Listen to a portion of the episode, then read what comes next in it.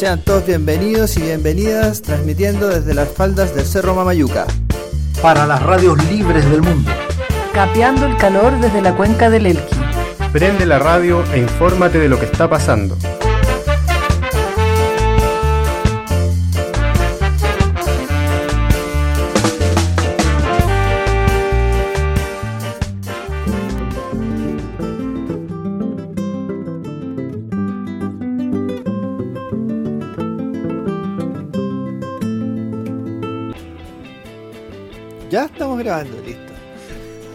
Buenas tardes, estamos aquí nuevamente en Por la Ventana, programa de temáticas medioambientales transmitido por Radio Alquina, Radio Tricahue.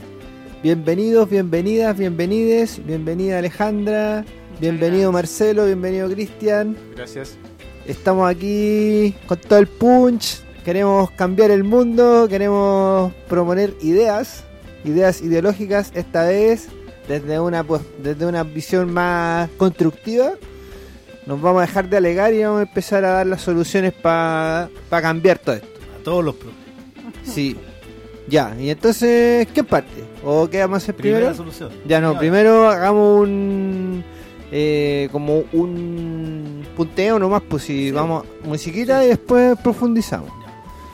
Marcelo, tú tenías una idea que querías hace rato que venís conversando de ella, aglutinando gente. Exacto. Eh, ¿De qué se trata?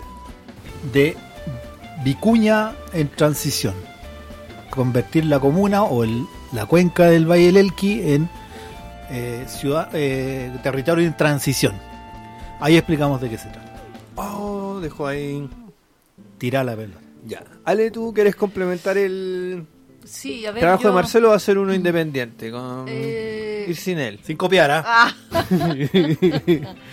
no, en realidad yo, yo pensaba, no sé si como una propuesta concreta, sino como ideas que debiesen estar siempre como de manera transversal en, en la- en las propuestas que se pueden pensar desde los territorios. Yo creo que una de las cosas importantes es de una vez por todas ver el tema del centralismo que, existe en nuestro país. Entonces, la, importancia de la autonomía desde los territorios y de, y de la toma de decisiones a nivel más local. Yo creo que por ahí hay que profundizar eh, el tema. Ok, usted va a apuntar a la parte política esto.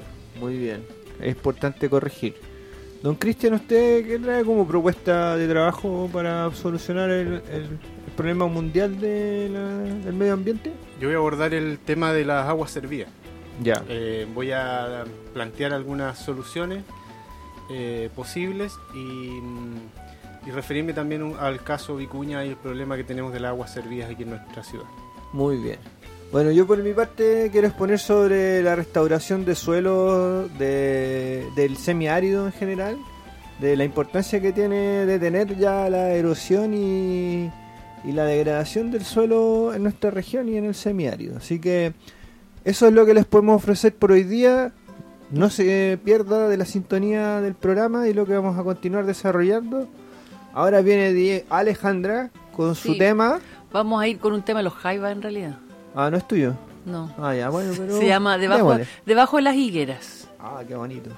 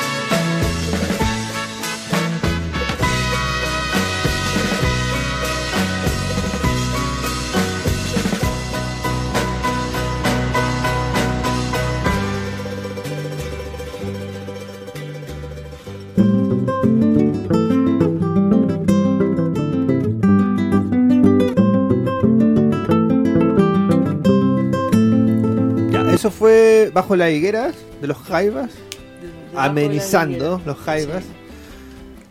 Bueno, don Marcelo partió un poco explicando un poco cuál es su idea de proyecto que tiene que ver con... ¿Cómo dijo, perdón, qué era la palabra? Elki en transición. El que en transición. Oh, Transición. ver, Eh, expláyese, es eh, um, el paso lento pero seguro desde nuestras ciudades y, y lo urbano y lo rural hacia una cosa permacultural, más ecológica, más en equilibrio con el medio ambiente. Eh, tiene que ver con todos los temas, tiene que ver con el reciclaje, tiene que ver con la bioconstrucción, tiene que ver con el urbanismo, con todo. Vamos transformando lo que hay, que no está tan bien, hacia lo que queremos, que debiese ser algo equilibrado con la naturaleza. ¿y cómo va a conseguir esto? Eh, ¿Cuánto Pues, tiempo eh, tengo? sí. ¿Cuánto tiempo tengo? ¿Cuál es la tasa? la- Eh, depende. Vamos a postular proyectos por ahora. Vamos a. La idea es generar algo concretamente ahora en Vicuña como propuesta hacia los poderes locales, gobernación y municipalidades. ¿Qué eh, quiere usted? la ¿Derrocar, propuesta es- derrocar al gobierno de turno? No es necesario revocarlo, hay que superarlo. Ya, superior. Ya, a ver cómo. No. Concretamente, hay, por ejemplo, ahora tenemos una ventana de oportunidad, creo yo, eh, todos los elquinos con la nueva gobernación en general. Es poner a prueba lo que se viene prometiendo de que esta cierta descentralización, eh, ya pues veamos de qué se trata. La propuesta es esta.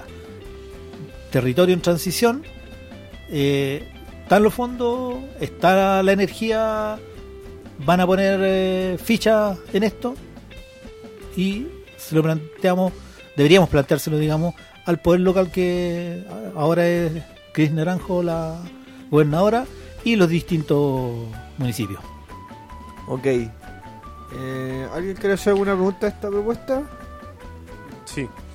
Ya, entonces tú, Marcelo, propones que esto se, se va a ir ejecutando desde el, el poder local, ¿cierto? La Eh, idea sería que sea desde la base, desde lo territorial. Claro, Pensar eh, macro y actuar micro.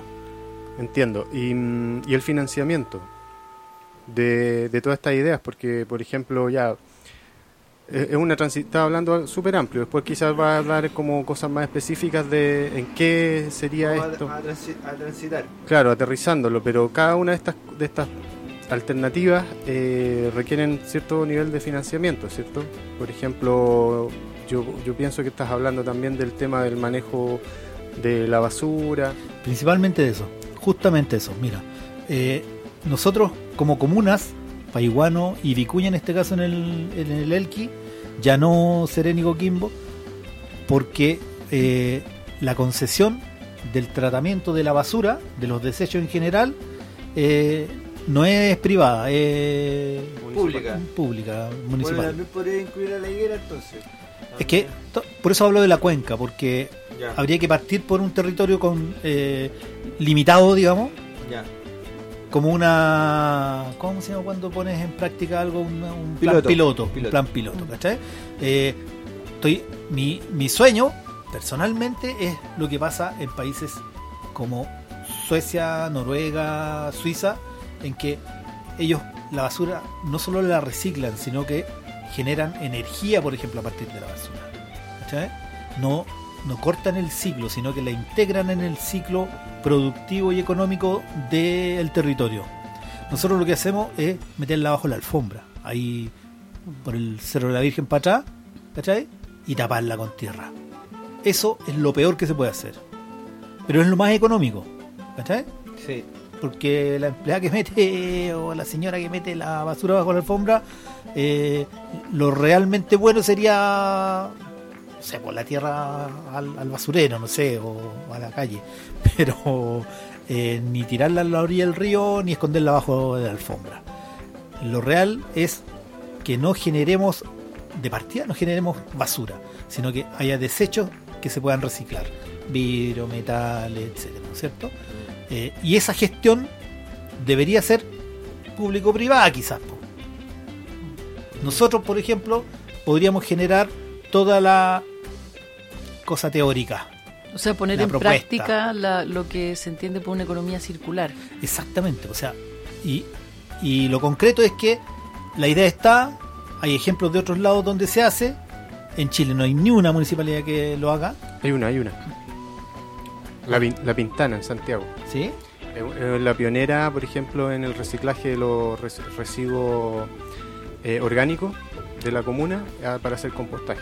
Ah, lo A, hacen ni- ya. a nivel comunal. Sí. Perfecto. Ya, Ese es un entonces, ejemplo. Gira, gira la pintana. Vamos para allá. Un, ¿Cómo se llaman esos viajes Inducción. de una inducción? Unos via- un viaje Viaje de, tecnológico. Bueno, Mm. eh, partiendo por la basura, como le decía Cristian, eh, es lo primero, porque no puedes cortar el ciclo económico, ¿cachai? No puedes echando- echar abajo las casas por modernas, pues no. Pero sí hacer bioconstrucción. Ahora, no puede ser ahora hacer bioconstrucción, pero sí quizás si nos desligamos del poder central, las viviendas sociales ya no sean esta cuestión que hacen en todo el país igual y a una empresa a la que le dan las lucas y, se van con la mayor parte de la plata, etcétera, sino que haya autoconstrucción, por ejemplo. Sí, oye, a mí solamente hay, dos cosas que me, me llaman la atención, o sea, que me preocupan. Yo también voy por esa línea. Hace rato que debiéramos tener en Vicuña eh, una gestión más eficiente y, y sostenible de, los- de los residuos. Pero hay una, una cosa del financiamiento eh, y la otra es que esta cuestión es cultural, entonces requiere todo una- un proceso educativo amplio Una intervención. que involucra otros niveles, no solamente lo- la gestión que puede hacer la autoridad local, sino que también, qué sé yo, colegio, eh, en, en todo ámbito, cómo llegar a, la- a- a educar a la familia, al, papá, a la mamá. Eh, por ahí es, es bien complejo, o sea, no imposible, pero requiere también eh, abarcar esas áreas. Ahora, eso, no sé si estamos de acuerdo. Yo creo que los incentivos son la clave. Porque hay incentivos perversos, pero también hay incentivos pro, ¿cachai? Que si tú, por ejemplo, esto de los basureros, que es una inversión gigantesca de dejar un basurero en cada casa. Eh, eso mismo, si hubiese estado bajo esta otra visión, digamos, eh, a lo mejor son separadores, ¿cachai?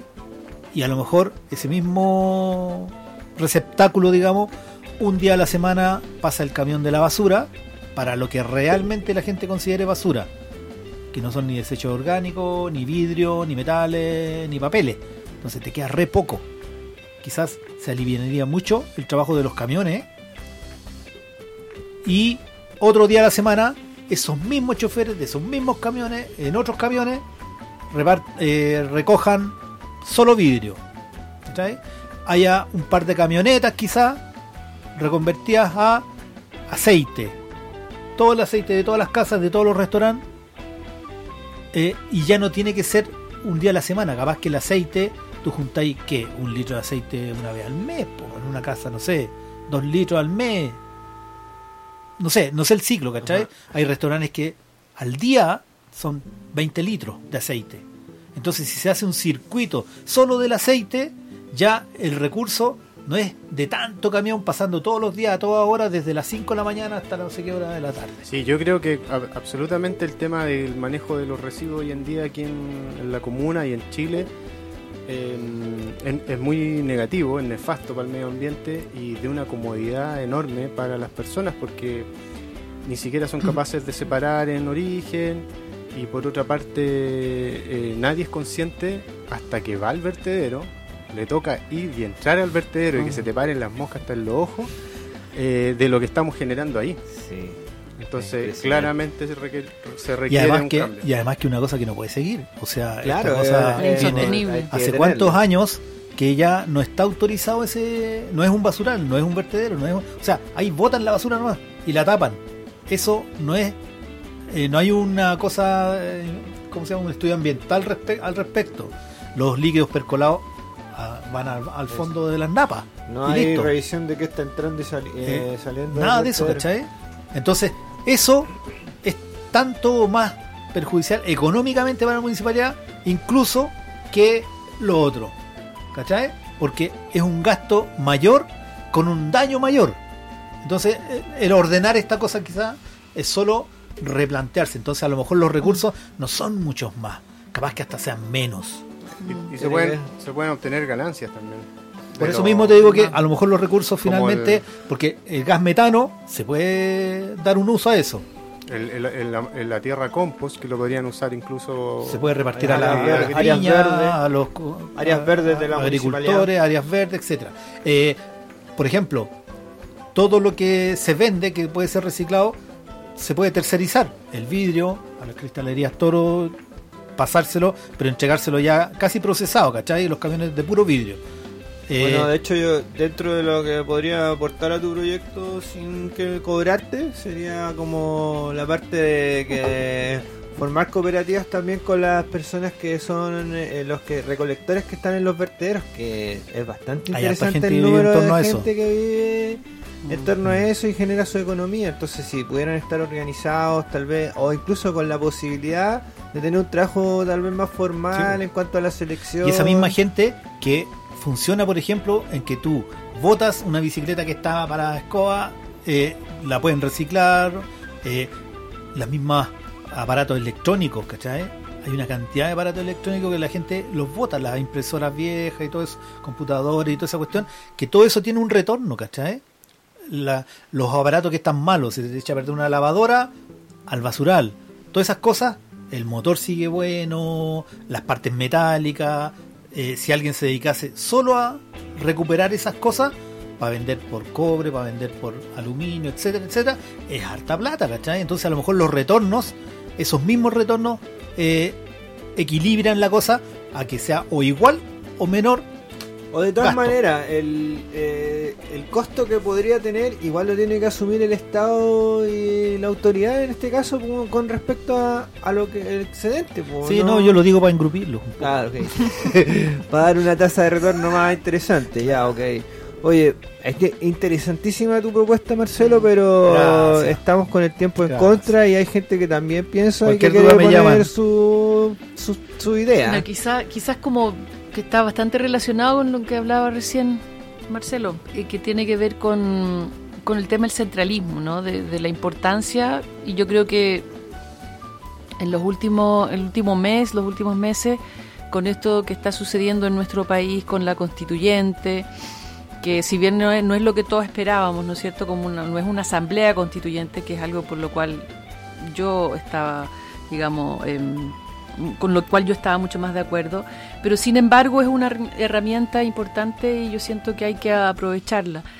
Y yo, yo creo que desde ahí también se, ha- se ha visto em, la importancia de, de las decisiones a nivel local, ¿no? De, de- tratar de romper con este centralismo exacerbado de, desde la ciudad, desde Santiago principalmente, y devolverle autonomía o entregarle autonomía. Yo creo que se trata de devolver, ¿ah? porque en algún momento, en el momento de nuestra historia, las cosas no siempre fueron así. Y yo recuerdo que durante el estallido, durante la revuelta social acá en Vicuña, yo participé al menos, y creo que varios de nosotros, en, em, en varios cabildos, ¿no? En eh, asambleas en la plaza, también estuvimos en un cabildo acá en la, en la escuela Lucila.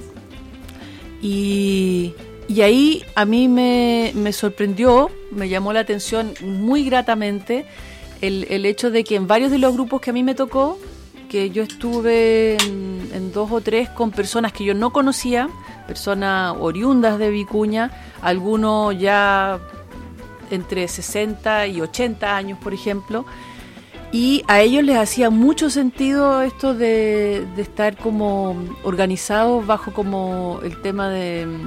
eh, ay, se me fue la palabra.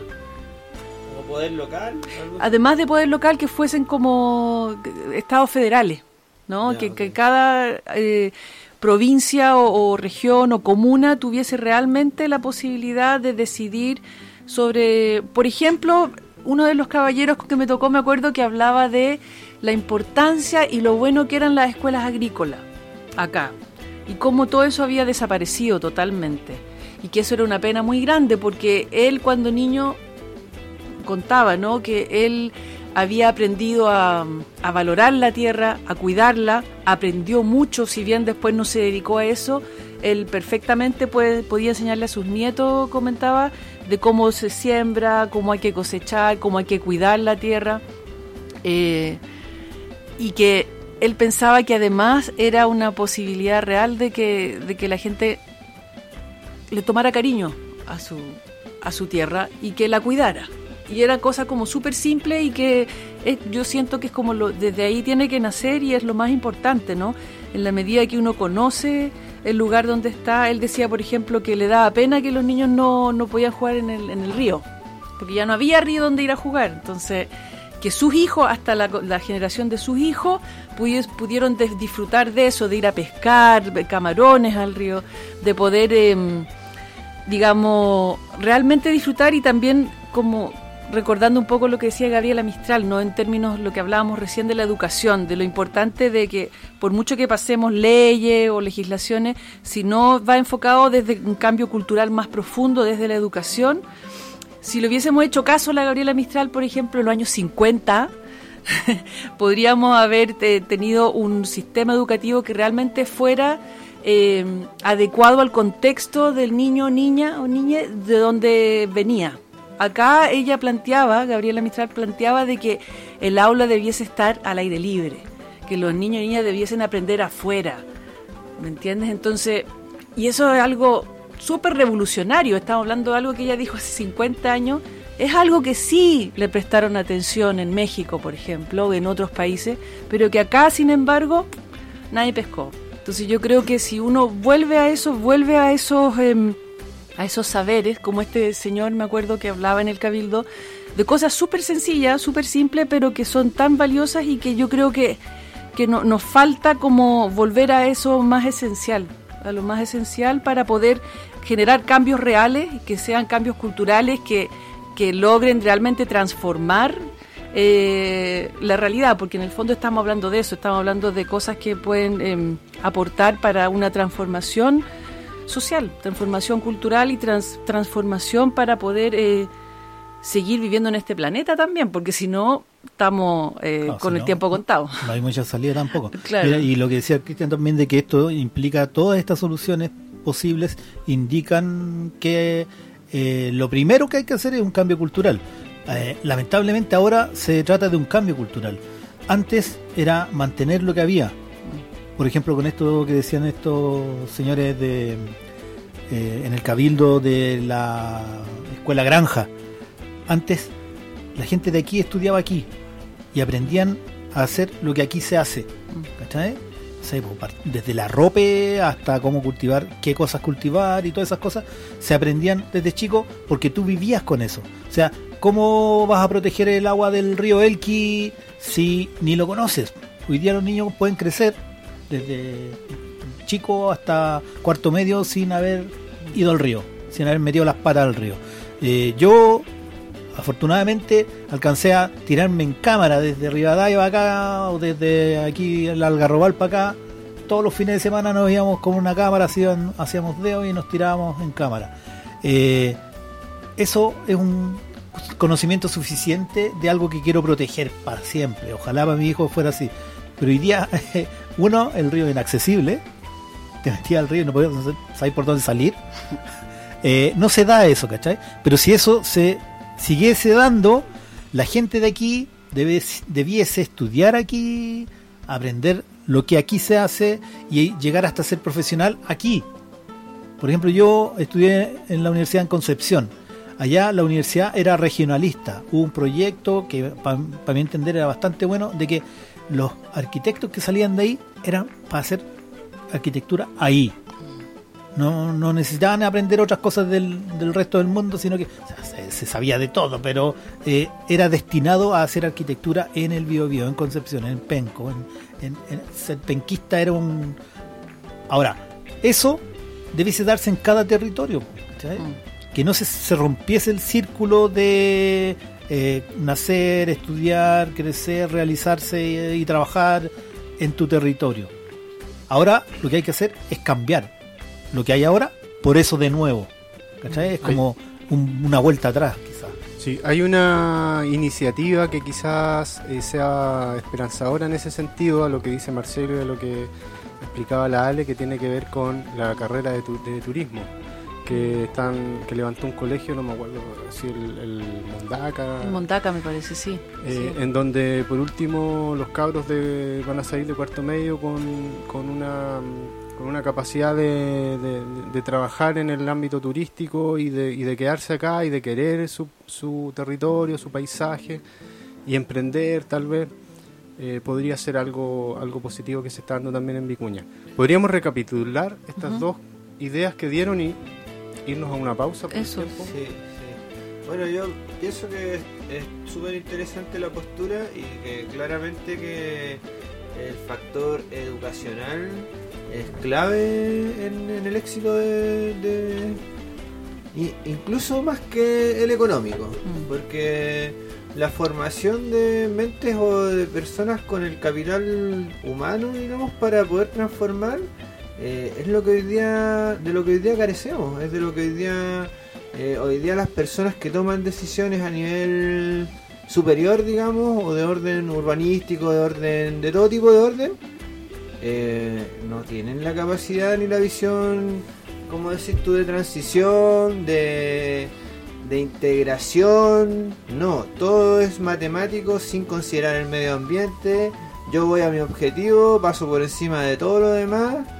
No soy armónico, no soy integral con las propuestas. Entonces, creo que ahí está la variable que hay que superar.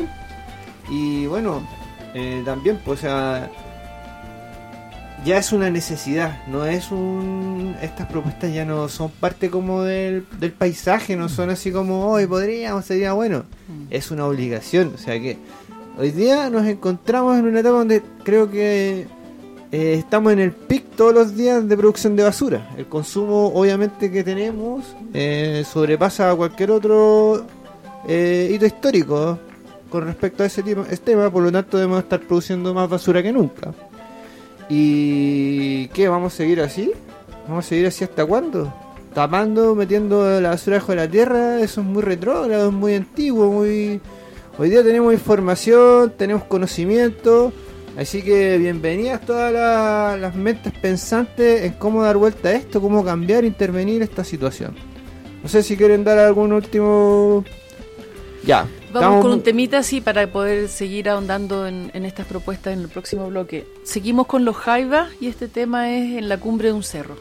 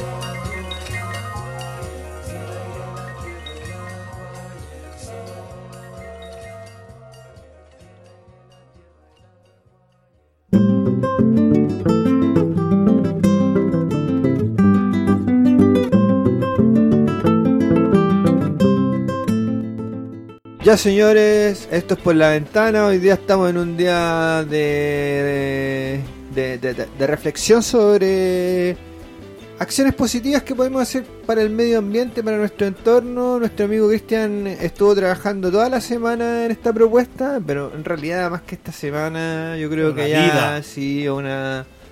Llevamos años conversando de esto en realidad Mm, y... Bueno, Cristian, tú, nosotros en algún momento estuvimos haciendo unos trabajos con aguas grises y siempre ahí hay un gran tema por desarrollar. ¿De dónde Eh, sacan agua gris? ¿Qué es eso? Eh, bueno, aquí Cristian nos puede contar un poco sobre todos los procesos de la agua y algo así. ¿Es tu propuesta, Cristian? Sí, ya. Bueno, yo voy a hablar del tema, ah, como Marcelo habló de lo- del manejo y la gestión de los residuos sólidos, yo voy a hablar de los residuos líquidos.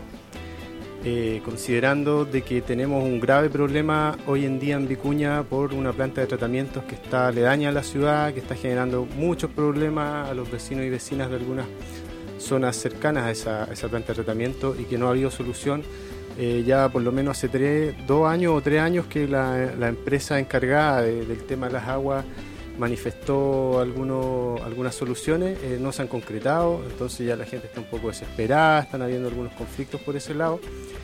Y bueno, más que una, una propuesta así como de, de que se me ocurrió, ocurrió a mí ahora, no, esto se viene haciendo hace bastante tiempo, que es el manejo de, la- del- de las aguas de las aguas residuales, grises y negras, porque se definen así. Las grises son las aguas que no tienen fecas eh, y las negras son las aguas cargadas con fecas. Eh, Perdón, Cristian, también súmale que el agua, o sea, la planta de tratamiento de Campana y Andecollito y que quieren poner ahí la entrada de, de un Quita desafío, también es, un también desafío es para todas las comunidades. conflicto. Sí, pues claramente. Bueno, dicen que o sea, hay un estándar de construcción nuevo que es- debe ser mejor que el que tiene Vicuña ahora, pero yo tengo mis dudas de eso, de, de- de cómo son los proyectos de plantas de tratamiento de aguas que se están haciendo. Si bien son a una escala menor, porque son poblados más chicos, eh, la externa- ay, ¿cómo es la palabra? Externalización. la externalización eh, negativa que generan, que tiene que ver con los olores principalmente, la aparición de moscas y cosas así, eh, no sé si están bien solucionadas. Eh, yo quería hablar de un caso que conocí de cerca, que es, es una planta de tratamiento que está en La Farfana, en Santiago, en donde a otra escala, a una escala de millonaria, ya con muchos recursos, Pero mucha gente también. Eh, claro, por, supuesto, de- toda la, completa, toda la zona sí, poniente y prácticamente todo, toda la parte poniente de Santiago la, todo va para allá. van a esa planta de tratamiento, pero ellos lograron hacer algo interesante que tiene que ver con separar el sólido del, del líquido. O sea, vienen todas las aguas residuales, en donde están mezcladas las grises y las negras, eh, y ellos logran separar los sólidos y transformarlos en unos lodos. ¿ya? Y, los líquidos los llevan eh, a una planta de tratamiento en diferentes etapas. Eh, por ejemplo, eh, primero decantación, después filtro, después biofiltros. Y, la última es crear un humedal artificial, o sea, generar un espacio tal que mm, el ecosistema y la biodiversidad de cada lugar pueda colonizarlo. ¿ya? Y, y la verdad es que llegaban hasta cines de cuello negro, o sea, llegan, todas las aves migratorias pasaban a ese humedal, eh, había alimento, todo esto bajo, bajo estudio, bajo tra- un trabajo súper profesional, pero que se puede replicar a escalas menores, o sea, ¿por qué no?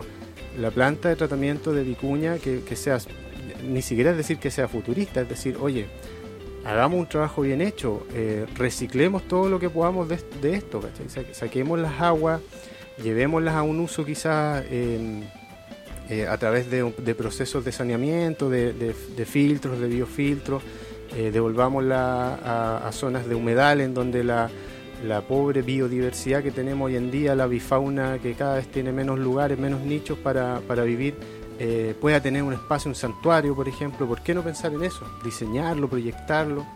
¿Y qué hacemos con los sólidos? Pucha, los sólidos, por ejemplo, en esa planta, lo que hacen es, que en, unos lugares inmensos después los ponen a secar a pleno sol. Y generan un polvo. Es un polvo que se, que se obtiene del- del- de las fecas y de las fecas humanas y bueno, de todo tipo de cosas que vienen. Después ellos le hacen estudios químicos para ver qué, qué es lo que traen y todo. Y hacen experimentos también para ver eh, qué posibilidad tiene en cultivo y en cosas así. O sea, las tecnologías existen. Si esto nosotros lo hiciéramos a escalas menores, no pensando en, en inversiones ultramillonarias, por ejemplo, que nosotros nos organizáramos como pueblos, como eh, ya Campana va a ser su propia planta de tratamiento, eh, Andacollito la suya, pero con un apoyo técnico eh, y logístico desde las autoridades locales, se podrían incluso obtener estos espacios de, que, que- de humedales y, otros productos también como los lobos. y investigar porque lo que pasa es que aquí los intereses de las sanitarias, que son las que se encargan de todo esto finalmente, que son privados, el interés de ellos no es ni recolonizar la fauna, ni, ni hacer, ni generar un beneficio circular de esta cosa, que es lo que te, plan- te planteé al principio. A ellos les interesa deshacerse de esto, que es lo mismo que hacen los basurales o los vertederos, ¿cachai?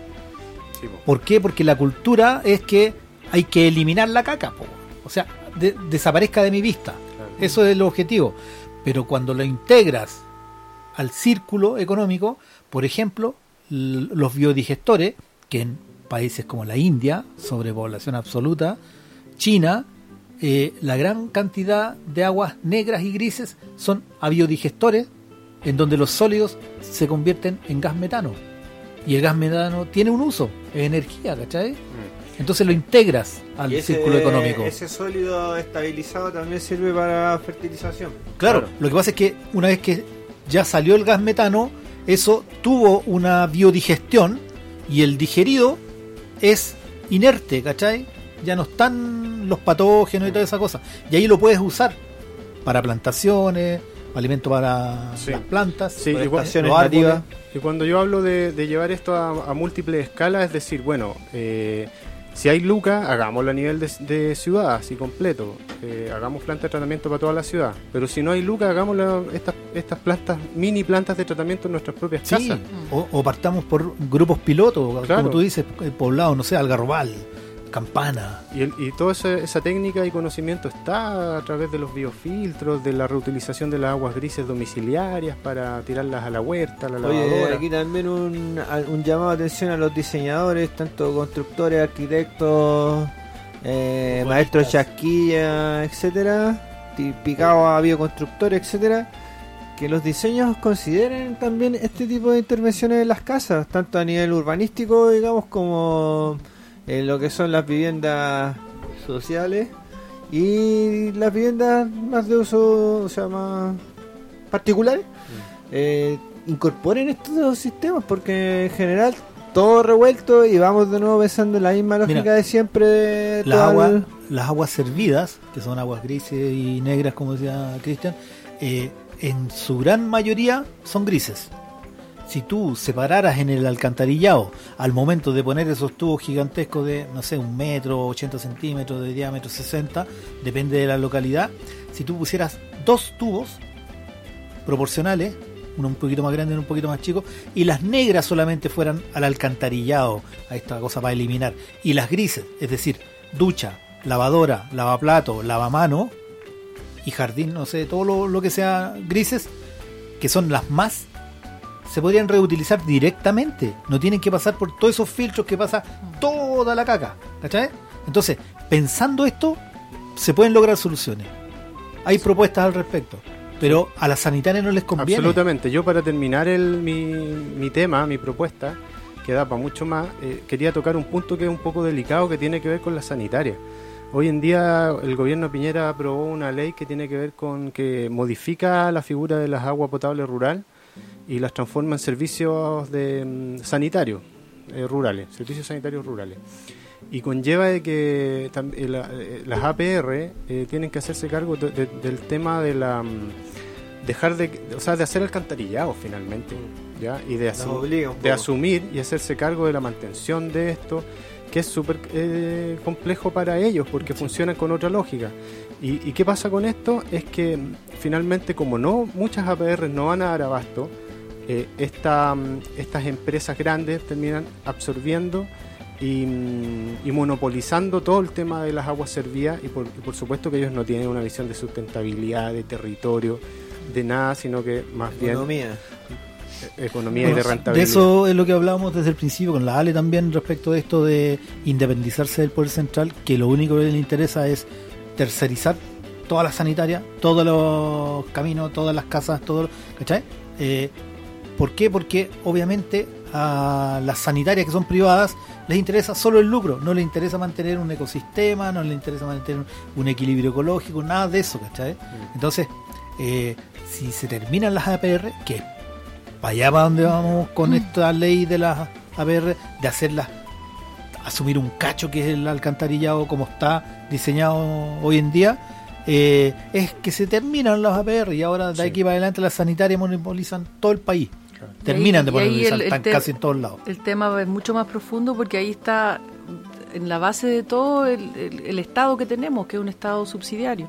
Entonces, en la medida que haya un privado que pueda hacer la pega, la va a hacer el privado porque le dan eh, esa prioridad. Entonces, obviamente que, uy, que hay que cambiar muchas cosas de raíz. Oye, para darle el pase a Camilo, imaginemos que todo este, que fuera ley, eh, tener que reciclar las aguas grises. O sea, que tú no puedas, que, que te, mul que te multaran, no sé, por eh, tirar eh, las aguas, por desperdiciar tus aguas y no reciclarlas.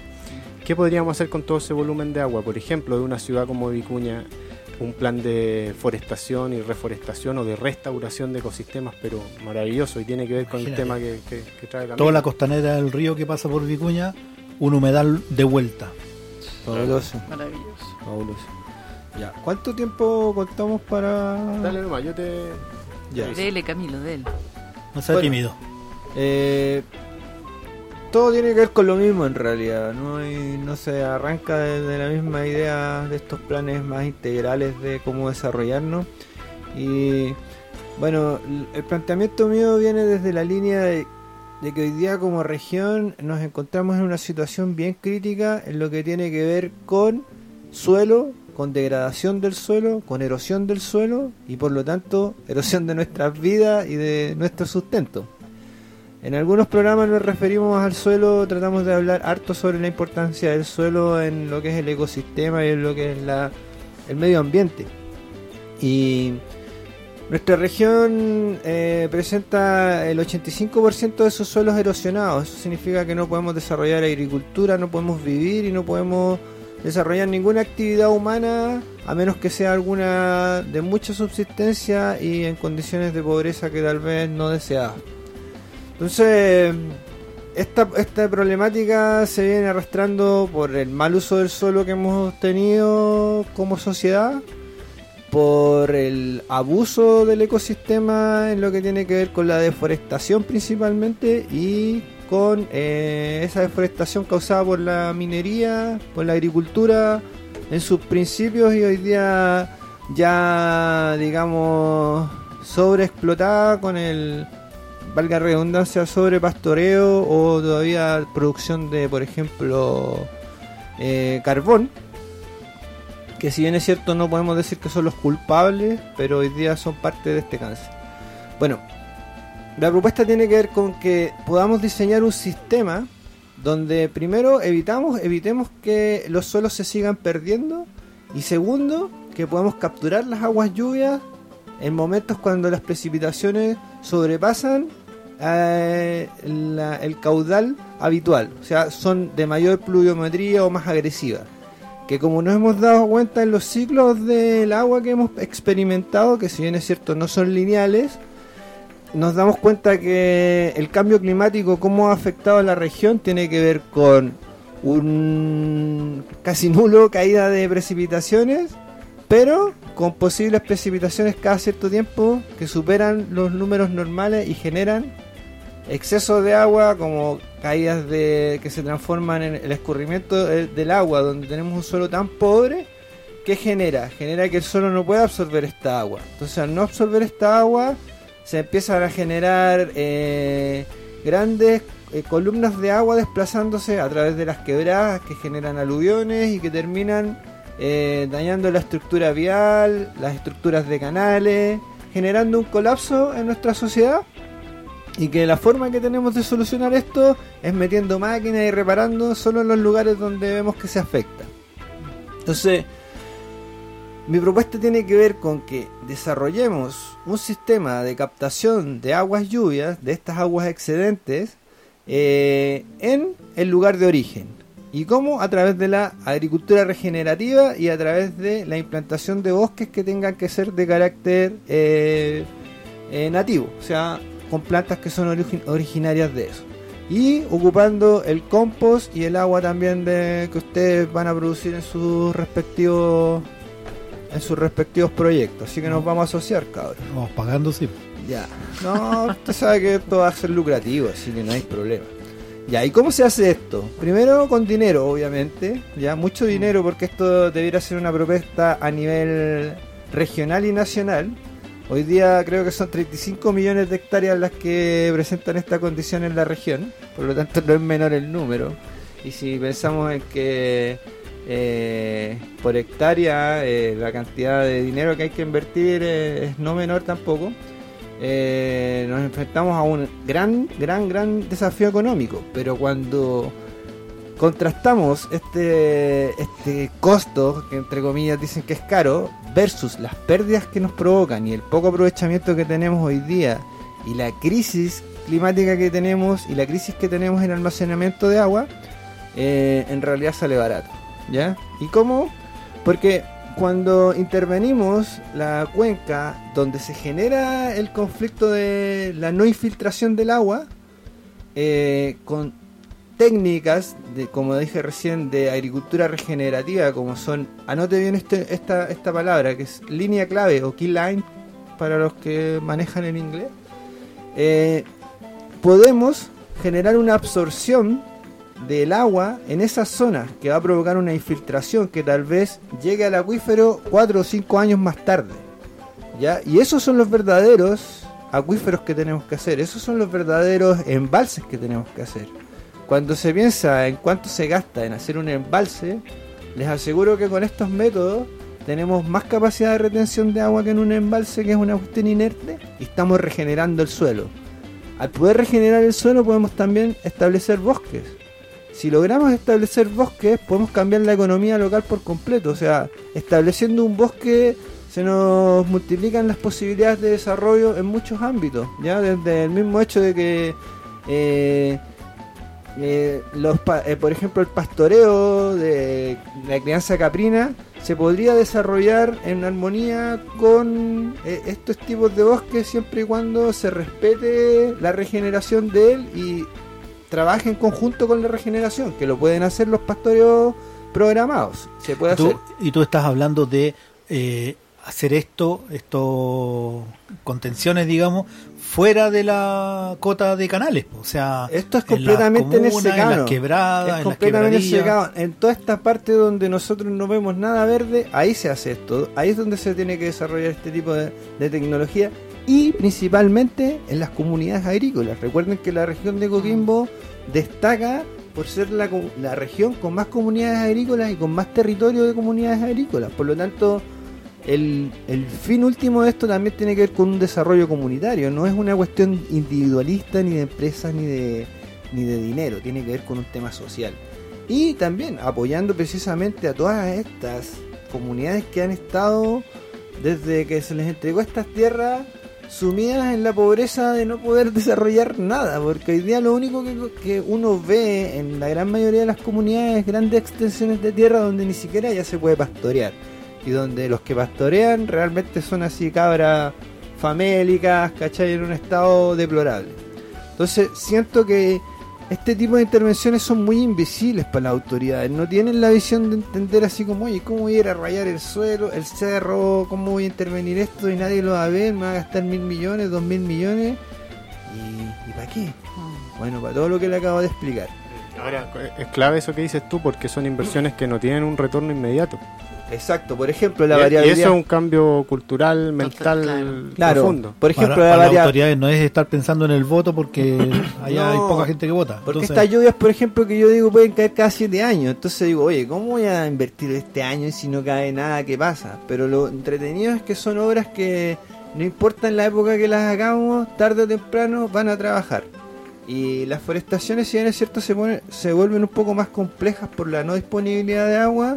Tal vez ahí es donde también la variable tecnológica juega un, un factor importante y es que logremos llegar el agua mínima para la subsistencia de los bosques en caso de que no haya caído nada de precipitaciones. Y también hoy día hay tecnologías como que pueden ser discutidas tal vez más profundo, pero los hidrogel, eh, el compostaje, la materia orgánica, que le dan autonomía a los árboles nativos por lo menos para subsistir. Pero como Eh, tú dices, además generando esta transición en- eh, colectiva total. Porque si tienes lodos y tienes un par de caminos cisterna, entonces vaya a dejar esos lodos allá donde podrían generar un ecosistema mínimo para un par de plantas. Oye, el manejo hidrológico, los chinos han regenerado bosques en lugares donde tenían desierto.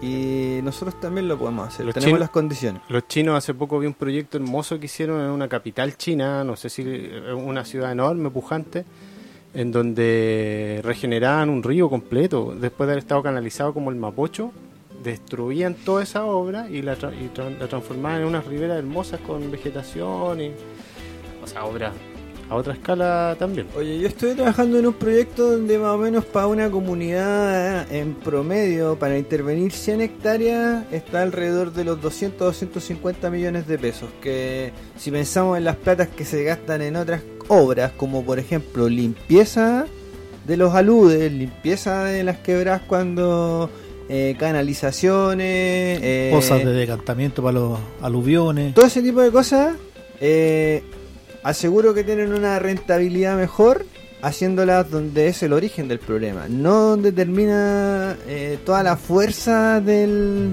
la luz contra las obras viales, no hay, sino que donde no tenéis que hacer tanto. Y también es, como apunta también a lo que hemos hablado mucho, que es como el volver a pensar en colectivo, ¿no? En el bien de todos, en el buen vivir de todos los que estamos. Qué bonito además pensando en la en la digamos, la fuerza y la profundidad de lo que significó la reforma agraria en nuestros territorios. ¿no? Exacto, la- la volver a potenciarla o de Sí. dar una nueva oportunidad sobre todo a la zona norte que fue que en realidad lo que se entregó en cuanto a valor comparado con lo que es la zona sur eh, es muy diferente, muy diferente porque ya esta- eran zonas que estaban empobrecidas y que terminaron Claro. de empobrecerse nomás Claro. con la con la reforma. Sí, oye, pero en la actualidad, o sea, si vemos la realidad, es- está ocurriendo todo lo contrario a estas brillantes ideas Oye, que pero comentamos hoy. Mira, de todas maneras, eh, para también no ser así como, digamos, despectivo con el trabajo que te está haciendo, eh, se invierte dinero en esto a nivel país, se invierte en lucas que tal vez no son En las necesarias. En recuperación de suelo, dices. Sí, por ejemplo está el programa de recuperación de suelos degradados que algo hace a esta situación, pero no es, No un, es no, no, no es suficiente para nada, es muy precario, pero lo hace. Son islas, son proyectos aislados que si no está integrado todo, ¿cachai? Es poco lo que se puede lograr. Sí, y siempre con la visión también un poco tecnócrata de CONAF, que si bien es cierto, últimamente podríamos decir que CONAF se ha puesto la camiseta con el tema más de la de la conservación, con el caso Dominga y todo, pero también ha tenido ahí su ha tenido Caída. sus caídas con O sea, respecto, por ejemplo, a las forestaciones con con, La ley, la ley de bosque ha sido Está- la mayor Bueno, destructora. estoy hablando a nivel de acá. Está auspiciando Bueno, con AFA estoy hablando de ¿No? nivel local, de lo último que ¿Algún pasó. proyecto, no? Oye, ¿No? Y bueno, y con AF, efectivamente, lo poco y nada que se hace en horas de, de, de este tipo lo hace con AF. Pues, bueno, así que Oye, ¿qué le ¿les parece no? que, vayamos recapitulando y sí. despidiéndonos y no vamos a alcanzar a tirar el, el tercer tema? Así que simplemente como Se algunas acabó. conclusiones. Vamos a Memorias del Agua, tampoco esta semana. Nada, nada, No, nada. ya. No Vamos cómo. Hablaste mucho, pues, Camilo. Ah, Pero otra está vez. bien, pues si estamos disoñando, como le Sí. dicen. Estamos, volando alto. Claro. Ahí Así está. que vayamos cerrando y Mm. despidiéndonos. Ya. Ya, por un futuro posible. Ahí van las propuestas. Ya, yo por mi lado, amigos, los invito a, a ustedes personalmente, primero los que están aquí, a que estas ideas las podamos trabajar tal vez ya en papel y lápiz la próxima semana. eh, invirtiendo un poquito más de tiempo tal vez en desarrollarlas y gestionarlas. Ojalá que desde aquí mismo programa, Sí, La carta Gantt, carta Una- de una- una navegación. carta Me está, me está llamando ábrete el Excel. Chris, Chris, Chris. ¿Qué? Nada. Oh, espera. ¿Estamos disponibles o no? Por si llama. No, sí, Sí, sí, Ahora claro. su celular. Ya. Ya no le hacemos empeño, no. Eh, eso. sí, eso es un llamado también a las autoridades a que, por favor, hoy día estamos en tiempos de cambio. Precisamente como decías tú, Marcelo, es una época crítica donde las autoridades nuevas, sobre todo en el tema gobernación, la gobernadora, por favor, Eh, las cartas. Sí, eh, son tiempos de cambio, eh, hay gente con ese potencial, ojalá que esas oportunidades se nos, se nos brinden, se les brinden a estas personas y que hagamos cosas diferentes.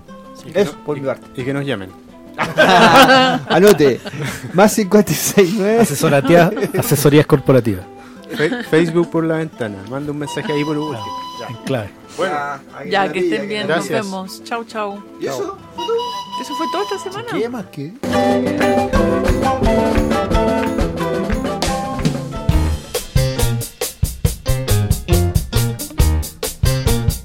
Acaba de escuchar Por la Ventana